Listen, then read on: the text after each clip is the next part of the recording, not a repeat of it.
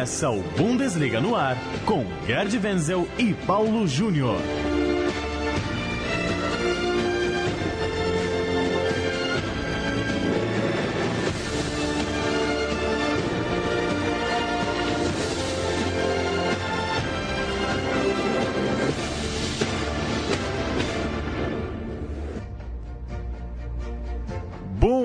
Bundesliga no ar, muito bem-vindo a mais uma edição do nosso podcast para tratar do futebol alemão aqui na Rádio Central 3. Toda tarde de quinta-feira a gente grava e publica um novo podcast, tanto em bundesliga.com.br quanto no site da Central 3 e também no feed. Você procura aí no seu celular Bundesliga no ar e toda tarde de quinta-feira tem um programa novo para você ficar por dentro do futebol alemão. Hoje, para tratar de um clássico impressionante no último final de semana, falar também de Zé Roberto, falar de seleção alemã há algumas horas do sorteio dos grupos da próxima Copa do Mundo. Tudo bem, Gerd Wenzel? Como vai? Como vai, Paulo? Olá, amigos da Bundesliga. É, teve um clássico que na Alemanha se chama de a mãe de todos os derbys, que fez jus ao nome.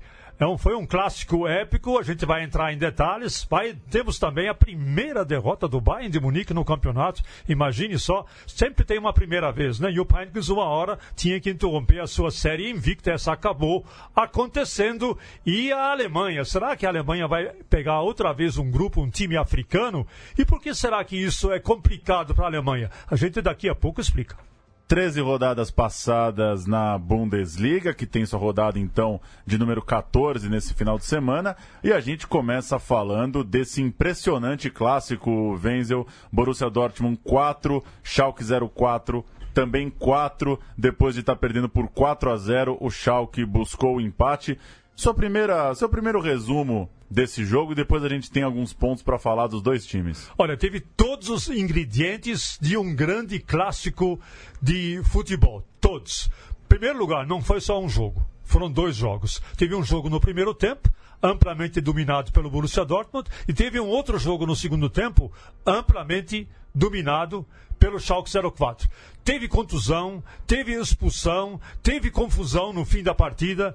A polícia, inclusive, teve que segurar a torcida do Borussia Dortmund ao fim do jogo, porque eles queriam, pelo menos uma parte da torcida ultra-radical, invadir o campo e pedir satisfação aos jogadores. Então, todo esse clima fez jus ao nome desse grande derby considerado na Alemanha mais importante do que a conquista de um título, pelo menos para o torcedor do Schalke e para o torcedor do Borussia Dortmund. O Schalke 04 foi aos 24 pontos, está a 5 pontos do líder Bayern. O Borussia Dortmund foi aos 21, está a 8 do Bayern. Vamos começar falando do mandante, Wenzel. A temporada do Borussia não é nada boa e Mário Götze não joga mais esse ano depois de romper os ligamentos do tornozelo no clássico do final de semana. Alba Meyang não vive dos seus melhores dias, tem até quem diga que o Borussia já pensa em liberar o jogador na, na próxima janela é, de inverno lá na Alemanha. É, por que o Borussia Dortmund está tão mal, Wenzel? Qual é o seu palpite sobre isso? É, o time não encaixou esse ano, o novo treinador não encaixou, é, os maus resultados na Champions League desanimaram um pouco o elenco. O que, que te parece? É, tudo, tudo um pouco, né? De tudo um pouquinho. Primeiro que o Peter Boss, enquanto eh, estava enfrentando nas primeiras rodadas eh, adversários relativamente fáceis, chegou até a pontear a tabela e ficar com cinco pontos à frente do, do Bayern de Munique. Começou a eh, pegar times mais difíceis, já na oitava rodada com o Leipzig, e perdeu em casa diante do Leipzig. E a partir daí foi uma derrapada na curva a, atrás da outra. Eu até diria que foi um capotamento é, do time atrás, da, atrás do outro. E o Peter Boss, ele não conseguiu é, segurar, neutralizar os problemas que o time tem. Onde estão esses problemas? Basicamente, estão na sua composição defensiva. É verdade que teve jogadores contundidos, que não puderam atuar, teve que fazer inúmeras substituições, algumas vezes, de um, de um jogo para o outro. E um outro grande problema, a meu ver, do Peter Boss é que ele insiste em jogar no tradicional 4-3-3. Aí tem muito colega meu que diz, não, mas mesmo isso é só no papel. Não, no caso do Peter Boss, não é só no papel. Ele joga assim mesmo, dessa forma, três meias que avançam mais do que defendem. Muitas vezes apenas o Weigl fica na proteção à defesa. Ele não tem um segundo companheiro para protegê-lo, para ajudar nesse trabalho de proteção. E com isso, o Borussia Dortmund fica muito vulnerável na defesa. Tanto é verdade que o Borussia Dortmund, em 13 jogos, já sofreu 20 gols. Ora, um time que em 13 jogos sofre 20 gols tem um problema grave na defesa. Talvez um outro, outro aspecto também seria a própria desmotivação de alguns jogadores. Você já citou o Aubameyang. O Aubameyang está sempre querendo abrir uma porta para ter uma outra oportunidade naquilo que chama de grande clube europeu. Então, há uma, como diz o, o outro, né? Há uma conjuminação de fatores que estão fazendo com que o Borussia Dortmund tenha caído muito de produção e, digo mais, tem o jogo agora contra o Bayer Leverkusen. Se o Borussia Dortmund perder esse jogo, o Peter Boss cai. Pode me cobrar, estou assinando aqui embaixo e vou passar no cartório para reconhecer minha firma, tá bom? Também acho que não dura mais um vacilo, Wenzel. Só dois registros. O Aubameyang ainda assim se tornou africano com mais gols na Bundesliga, 95, empatou com o Anthony Yeboah. E o Pulisic, o jovem jogador, se tornou o mais novo não alemão a alcançar 50 partidas na competição. Ele que é natural dos Estados Unidos, defendeu inclusive a seleção dos Estados Unidos nas eliminatórias, acabou fazendo parte do elenco que não chegou a Copa do Mundo. E o outro lado, Wenzel, os méritos do, do Tedesco, que o técnico do Schalke mexeu no time quando perdia pro, pro Borussia Dortmund, tentou ir atrás do resultado. É claro, é, é muito mais fácil falar agora, já que o time empatou. Podia ter sido 6 a 0 por que não? É. Mas enfim, ele não deixa de ser um dos destaques desse empate, porque se mostrou inquieto, né? Pelo menos tentou achar uma forma de buscar o resultado. É, ele montou o seu time no primeiro tempo é, bem defensivamente, por incrível que pareça, mas com é, especialmente com McKenny é, como volante. Isso não deu certo. Ele viu isso a tempo e fez a substituição a tempo e é, com essas substituições que ele fez, a entrada especialmente de, de Goretzka, Goretzka é um, um meio-campista é, muito voluntarioso, muito talentoso e almejado por alguns grandes clubes europeus. Então, com isso, o Schalke 04 subiu muito de produção. Então, o trabalho do Tedesco, ele faz a leitura do jogo. Então, para mim, o Tedesco nesse momento é fundamental no time. Ok, tem um goleiro experiente, Ferman, tem um xerifão da defesa, o Naldo, e tem outros jogadores que de extremo valor no time do Schalke 04, mas a configuração, a montagem desse time é por conta do Tedesco. Isso que o Weinzel, o técnico anterior, não conseguiu fazer, mas o Domenico Tedesco, um dos técnicos mais jovens, juntamente com Julian Nagelsmann eh, na Bundesliga, consegue fazer isso e, surpreendentemente, aí está em terceiro lugar. Há muito tempo que o Schalke 04 não consegue ficar em terceiro lugar na tabela. E por falar em técnico, no Borussia Dortmund já estão procurando, inclusive, uma solução provisória. Estão atrás de Armin Fee. Armin Fee, que foi técnico do Stuttgart em 2007, atualmente ele está desempregado e pode ser que ele seja uma solução provisória porque a solução definitiva, tem passarinhos cantando isso lá em Dortmund, uma solução definitiva seria Julian Nagelsmann, atualmente no Hoffenheim, a partir do verão de 2018. O Schalke 04 tem uma boa chance de seguir na parte de cima da tabela, porque vai receber no sábado o Lanterna Colônia, jogo é, ideal para vencer, enquanto o Borussia Dortmund tem mais um duelo de parte de cima de tabela, porque visita, né, o Bayer Leverkusen, Bayer Leverkusen no momento sexto colocado. Vamos ouvir o gol de empate, o gol do zagueiro brasileiro Naldo, na narração de Rogério Vogan é, na ESPN Brasil. Estava então 4 a 3 para o Borussia Dortmund e no finalzinho o zagueiro Naldo testou forte de cabeça, marcou o gol do empate. Vamos ouvir. Konoplianka, ele manda lá para dentro para ver o que acontece. Naldo! Gol!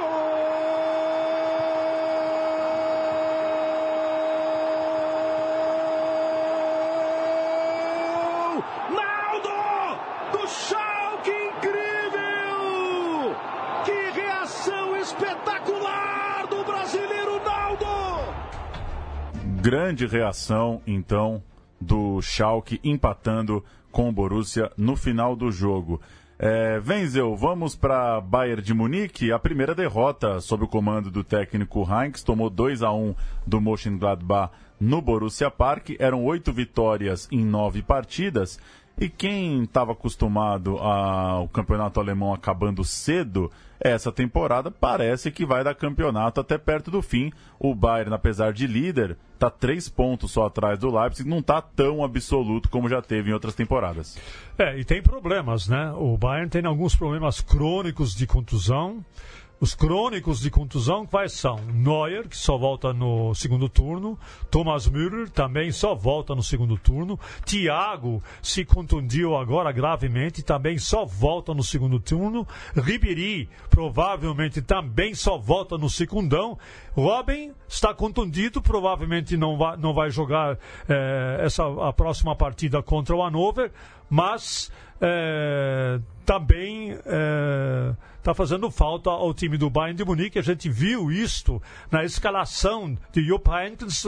Meio time é praticamente time reserva. O mais irônico nessa derrota é que Jupp Heynckes começou a sua carreira como jogador de futebol no Borussia Mönchengladbach. Ele foi campeão mundial pela Alemanha como reserva em 1974 como campeão mundial da, da, da, da, da Alemanha, reserva do Grabowski. E o trágico, trágico não, não vamos exagerar, mas o irônico é que o Jupp Heynckes volta ao seu local de origem e perde justamente a sua invencibilidade ali. Mas toda série um dia chega ao fim. E um dia tinha que chegar ao fim essa série. O Pep Guardiola, quando era técnico do Bayern, também provou desse veneno, também perdeu lá no, no Borussia Park, é, numa das temporadas. Então não é nenhuma novidade que o Borussia Mönchengladbach tentar, querer aprontar em cima do Bayern de Munique só para reviver os seus melhores tempos da década de 70. Bayern de Munique ainda assim tem uma campanha muito boa, são nove vitórias em 13 jogos, segundo melhor ataque com 31 gols.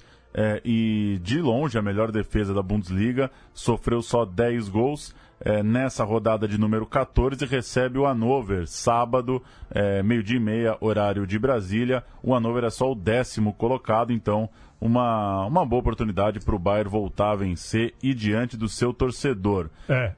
E tem aí um pequeno detalhe, né? O Hannover, ele não vence o Bayern de Munique desde novembro de 2006 em Munique. Então você imagina, né? Faz tempo. Faz muito tempo. Aí tem um tabu aí de 11 anos para ser quebrado. E o Bayern de Munique na Bundesliga né, ainda não perdeu em casa. Cinco vitórias e um empate. Então está de bom tamanho o, o Bayern de Munique para vencer mais uma na Allianz Arena. É o favorito. Chegamos no RB Leipzig, venceu. Acabou sendo o grande vencedor da rodada, já que o Bayern perdeu e os gigantes empataram no derby. O Leipzig venceu, fez 2 a 0 no Werder Bremen, diminuiu, portanto, a distância para o líder. Está só a três pontos do líder Bayern de Munique. É uma boa retomada do Leipzig, já são oito vitórias na Bundesliga, segunda melhor campanha. É, e uma nota que, que, eu, que eu coloquei aqui no roteiro, que eu li essa semana, Venzo, a renovação do diretor esportivo do clube, o Ralf Rangnick, que ampliou seu contrato por mais dois anos. E muito isso muito comemorado pelos, pelos torcedores e muito elogiado também pela crítica na imprensa local por ser um dos principais nomes desse grande momento do clube. No sábado, o Leipzig visita o Hoffenheim.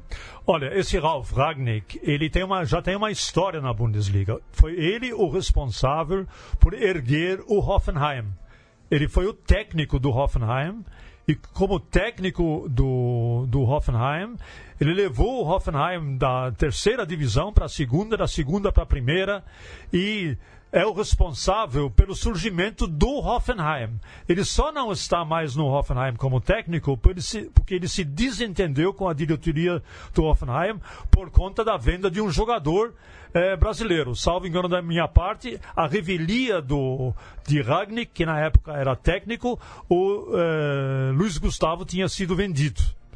E o técnico Ralf Ragnick, na época, não concordou com isso, então ele pediu demissão e pediu seu chapéu e foi embora. E assumiu, no primeiro momento, também a, a, o cargo de técnico no Leipzig. E montou o Leipzig. Assim como ele montou o Hoffenheim, montou o Leipzig. Então o Ralf Ragnick não é apenas um teórico do futebol, ele é um prático do futebol, ele sabe montar um time, já montou um, agora está montando o segundo, e o Leipzig, na, na, na, na minha opinião, vai correr por fora ultrapassando já o Borussia Dortmund, ultrapassando também já o Schalke 04 e vai ameaçar o Bayern de Munique sim. Então, Ralf Ragnick é um dos responsáveis, contratou o Hasenhüttl, que é agora o técnico do Leipzig, e o Ragnick assumindo a, toda a política de contratações, de vendas de jogadores, e ele faz isso muito bem. Um dos responsáveis pelo que o Leipzig é em tão pouco tempo. Tá então, Leipzig vice-líder do campeonato e, como você disse, correndo por fora, tentando ao máximo perseguir o Bayern de Munique. Vamos falar de Zé Roberto Wenzel. Olha Jogou pela última vez na Bundesliga em 14 de maio de 2011, no empate do Hamburgo, o último time que ele defendeu lá na Alemanha. Fez 39 gols e deu 97 assistências em 336 jogos no campeonato alemão. Jogou primeiro pelo Leverkusen, depois duas passagens pelo Bayern e fechou sua carreira na Alemanha jogando pelo Hamburgo. É, Zé Roberto, que nessa semana se aposentou aqui no Brasil jogando pelo Palmeiras, já entrou para a diretoria do Clube Paulista e recebeu várias homenagens pelos clubes que passou. Na Alemanha, claro, não foi diferente, né, Venz? O próprio site da Bundesliga tem um vídeo com os gols mais bonitos do Zé Roberto, me parece ser uma unanimidade por lá. É, como eles curtem muito essa questão memorial, né? Não esquecem nada do que acontece, especialmente com um jogador excepcional como como Zé Roberto. O próprio Bayern de Munique também fez uma homenagem no site é, do clube para o Zé Roberto e o Zé Roberto vai entrar naquela galeria de jogadores do Bayern de Munique. Toda vez que tem um evento no Bayern de Munique, eles chamam, eles chamam o Elber, chamam o Paulo Sérgio, chamam também o Lúcio e quem quiser vir para o evento vem nas custas do Bayern de Munique. E o Zé Roberto também vai entrar é, nesse rol de homenageados. A única, única coisa que eu entendo que o Bayern de Munique errou é quando em 2009, foi isso, né? 2009 que se encerrou o contrato do Zé Roberto, ele é, pediu, né? Falei, gente, renova comigo por dois anos que eu posso jogar mais dois anos. Isso em 2009. E o Karl-Heinz Rummenigge falou, não, não, é, jogador com essa sua idade, a gente vai renovar por apenas um ano. Aí o Zé Roberto falou, tá bom, então eu vou embora. Passe livre, ele foi embora, foi para o Hamburgo, e no Hamburgo jogou mais dois anos e jogou muito bem. É isso, todas as homenagens são merecidíssimas para o Zé Roberto, que são, né, passou mais de 20 anos da sua vida num campo de futebol. E vamos fechar com seleção alemã, Wenzel. Amanhã, sexta-feira, é, ou enfim, para você que está ouvindo em podcast já depois desse primeiro de dezembro, a gente vai falar um pouquinho do sorteio dos grupos da Copa do Mundo. A Alemanha no pote 1, cabeça de chave pelo regulamento do sorteio, a gente não pode ter três europeus no mesmo grupo, ou seja, a Alemanha pode ter um europeu forte do pote 2, pode vir, por exemplo, Espanha ou Inglaterra, Pode ter um europeu intermediário, digamos, do pote 3, como Suécia, como Dinamarca, ou pode não ter nenhum europeu no grupo. É, uma chave possível, por exemplo, seria Alemanha, Peru, Egito e Panamá. Tem essa possibilidade da Alemanha não encontrar é, rivais da UEFA. Mas como você disse no começo, Venzo, é curioso como nas últimas Copas a Alemanha teve dificuldades contra seleções em tese mais fracas, né? Porque sofreu contra a Gana, sofreu contra a Argélia, é, enquanto passeou, por exemplo, contra Portugal, uma seleção da UEFA e, em tese, mais forte do que essas. Que que, qual que é a sua, seu, sua avaliação aí sobre essa configuração dos grupos? Claro, no próximo programa a gente vai poder avaliar melhor a chave da Alemanha. É, essa questão que você levantou sobre a dificuldade que a Alemanha tem com times africanos, ela é mais ou menos histórica desde 2002. Em 2002, o time enfrentou Camarões, né? E venceu por 2 a 0 e acabou sendo vice-campeão. Em 2010, na África do Sul, enfrentou Gana venceu apertadamente por 1 a 0. Em 2014, logo pegou dois times africanos, com Gana novamente, empatou em 2 a 2 as duras penas, e com a Argélia, as duras penas, ganhou por 2 a 1. Então eu fico aí com a pulga atrás da orelha. Por que será que a Alemanha tem tanta dificuldade de encaixar o seu jogo com times africanos? Vence, mas vence assim, é, numas, né? Não digo na bacia das almas, mas vence com alguma dificuldade. E Gana, por exemplo, deu muito trabalho à Alemanha nas duas partidas que disputou. Você vai perguntar para o Jochen Löw, o Jochen Löw, o que, que você acha dessa dificuldade da Alemanha com times africanos? Ele vai responder para você qual dificuldade. Nós não temos dificuldade nenhuma. o, o, o Jochen Löw é muito blasé em relação a isso, mesmo porque ele entende o seguinte, olha, Copa do Mundo, você entra numa Copa do Mundo, você não vai escolher adversário. Se vier africano, se vier a Inglaterra, se vier a Espanha no, meu, no, nosso grupo, nós vamos ter que conviver com isso, nós vamos trabalhar isso. A Alemanha, ela desponta, assim, juntamente com Brasil e França, no meu entendimento, como uma das favoritas eh, ao título e se cair, por exemplo, nesse último grupo que você citou, qual que é mesmo? Deixa eu ver aqui. Peru, Egito e Panamá, por exemplo. Tá, muito obrigado. Eu vou torcer por esse grupo. Eu não sou o Johan Löw, então eu vou torcer para que aconteça esse grupo aí, sem demérito dos times como Peru, Panamá e Egito. Paulo. A gente citou duas seleções campeãs do mundo que estão no pote 2. Para mim, a Inglaterra não teria grandes chances contra a Alemanha, mas eu gostaria de ver uma Alemanha e Espanha. Acho que pode poderia dar um bom jogo, quem sabe não se cruzam aí na Copa. É, e Alemanha e Espanha tem a história da semifinal de 2010, que a Alemanha até jogou muito bem nesse, nesse jogo, poderia até ter ganho, mas estava lá a Espanha para de cabeça marcar 1 a 0. É isso, semana que vem a gente pode falar um pouquinho mais do grupo da Alemanha, da, das cidades onde vão acontecer os jogos, dos cruzamentos para a próxima fase e aquecendo para a Copa do Mundo que está chegando. É isso, toda quinta-feira à tarde tem um novo Bundesliga no ar. Você acompanha no site da Central 3, no site do Gerd Wenzel, bundesliga.com.br, nos nossos canais nas redes sociais ou assinando pelo seu celular. Joga aí no seu tocador de podcasts Bundesliga no ar, que toda quinta-feira à tarde tem um novo boletim com tudo sobre o futebol alemão. Valeu, Gerd Wenzel, até a semana que vem. Valeu, Paulo. Tchau, tchau!